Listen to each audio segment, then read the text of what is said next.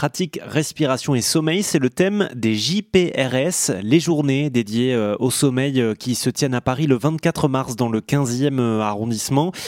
Des centaines de professionnels, notamment pneumologues, se réunissent pour en discuter, mais il y a une journée consacrée aux, patients et notamment pour informer et sensibiliser à ce qu'est l'apnée du sommeil, une maladie donc qui intervient la nuit, hein, qui consiste en des micro-pauses dans la respiration qui peuvent grandement perturber le sommeil des patients et engendrer des maladies cardiovasculaires.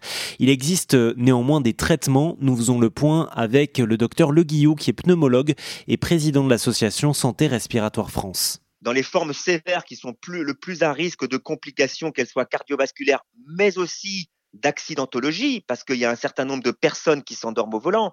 À ce moment-là, on met ce qu'on appelle une pression positive continue, c'est-à-dire un petit masque sur le nez ou sous le nez qui permet de pulser de l'air, un peu comme un tuteur mécanique, et qui permet de maintenir les voies aériennes ouvertes et qui permet de corriger les apnées. On peut aussi utiliser un autre traitement mécanique. Donc ça se met dans la bouche, un peu comme un cale-dent, et ensuite on tracte un petit peu la mâchoire en avant. Le but étant exactement le même, c'est-à-dire d'ouvrir les voies aériennes pour corriger les apnées. Euh, docteur Le Guillou, je vois dans le programme des journées pratiques respiration euh, et sommeil qu'il y a des initiations des patients, euh, notamment sur des pratiques comme le yoga ou les étirements. Est-ce qu'il y a des pratiques paramédicales qui sont bonnes pour les gens qui souffrent de troubles du sommeil? Bien sûr, pour arriver dans des bonnes conditions de sommeil, il y a un certain nombre d'éléments qui peuvent être faits.